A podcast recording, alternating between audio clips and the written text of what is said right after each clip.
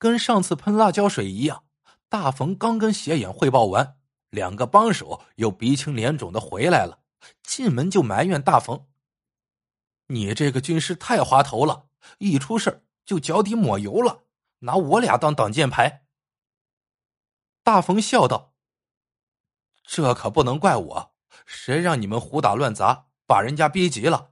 好汉不吃眼前亏，懂吗？”两个帮手还是不服气，斜眼烦了，一摆手说：“好了好了，现在说正经事你们真是让商家给打了。”两个帮手异口同声的说道：“千真万确，我们一砸玻璃，他们就急眼了。”大冯故意装作气愤的说：“应该给他们点厉害看看，要不然。”他们不相信毛兰完蛋了，咱们的保护费就没有办法收。斜眼心里琢磨：既然毛兰一伙没有出面，可见他们是垮台了。那些商家竟敢打咱们的人，必须尽快让他们知道厉害，趁热打铁，占领市场，免得毛兰的余党插手捣乱。斜眼这么一想，当即手一挥，下了命令。选一批可靠的弟兄，带上家伙，马上到装修市场集合。接着，斜眼换了一身黑衣服，从床下拿出一把砍刀，递给了大冯：“你协助我指挥，捎带保护我的安全。”大冯没想到关键时刻来的这么快，心里急得发慌。他见斜眼已经要往门外走，说了声：“我先去趟厕所。”谁知他进入厕所，关上门，刚要掏出手机，斜眼却跟着推门进来，嘴里嘀咕着：“我他娘的也先清清妆。”大风没了机会和古警长联系，只得跟着斜眼来到了装修市场。只见两个帮手已经带着三十多个水猫集合在那儿了。斜眼派人伪装商家进货，骗开了大门，大队人马一拥而入。分头到各个商家敲门，敲不开就砸玻璃，市场里顿时大乱。大冯趁乱一晃就不见了。这时斜眼没有注意到大冯，只顾气势汹汹的站在大厅中间吼叫：“把老板们都给我叫过来！”一个女人应声答道：“老板没有，老娘来了。”随着话音。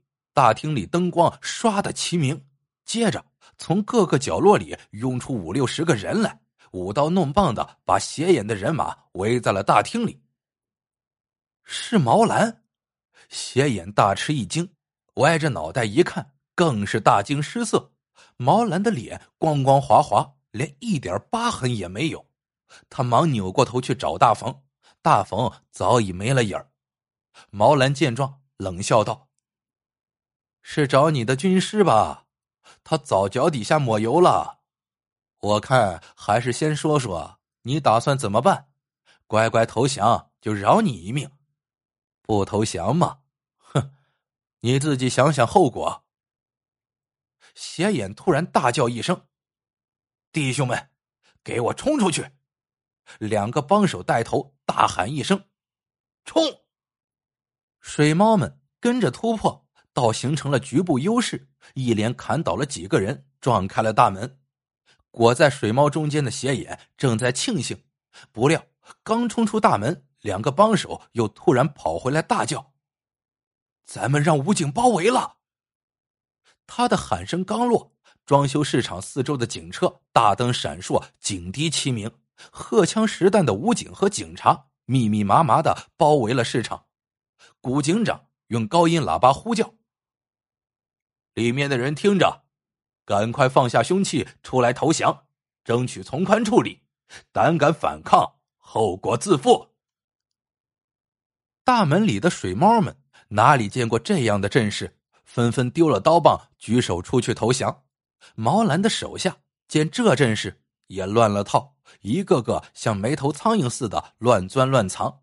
毛兰大叫：“快拉电闸！”他的话音一落。市场里突然一片漆黑，一直躲在一旁观察动静的大冯急忙闪身出来，紧紧盯住了毛兰。借着大门外射进来的余光，大冯看见毛兰拿出钥匙打开一家商店的门，闪身溜了进去，门咔嚓一声又锁上了。大冯紧跨几步，从这家商店被砸破的玻璃橱窗里跳了进去。商店里面黑洞洞的，什么也看不清，只听到墙角边发出咯吱咯吱的响声。大冯按亮打火机，跑过去一看，毛兰正在搬一块水泥板。他一抬头，看见是大冯，高兴的赶紧招手：“你来的正好，快把它搬开，这条下水道直通大街，咱们给他来个人间蒸发。”大冯跃身上前。踩住了水泥板，使出了擒拿术，拧住毛兰的胳膊，把他按在了地上，说：“我来的就是正好，你蒸发一下给我看看。”毛兰又惊又奇：“你、你、你这是啥意思？”大冯笑起来：“我是个好男人呀，这样才是有情有义嘛。”投降的歹徒被集中看押起来。警察和武警冲进来搜索漏网之鱼，古警长刚刚找到配电箱，一抬头看见两个人影走过来，赶紧合上了电闸。灯光一亮，大冯正扭着毛兰冲他乐。古警长赶紧招呼警察，把他押出去跟斜眼会合。接着紧紧握住了大冯的手，说：“刚才把你急坏了吧？告诉你。”我们早就把他们监视起来了，接到你的短信，我们就悄悄出动。你给我打电话的时候，我们已经把这儿啊给包围了。说实话，我真替你担心呀。你干得好，是个合格的刑警，我一定替你请功。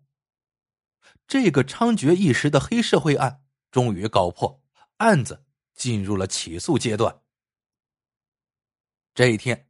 大冯身着警服，站在了庄严的法庭上，感到了从没有过的兴奋和自豪。当检察官向犯罪嫌疑人出示证据时，大冯特意摘下了茶色眼镜，拿着证据来到了毛兰面前。等毛兰看过证物，大冯用家乡话问道：“看清楚了吗？”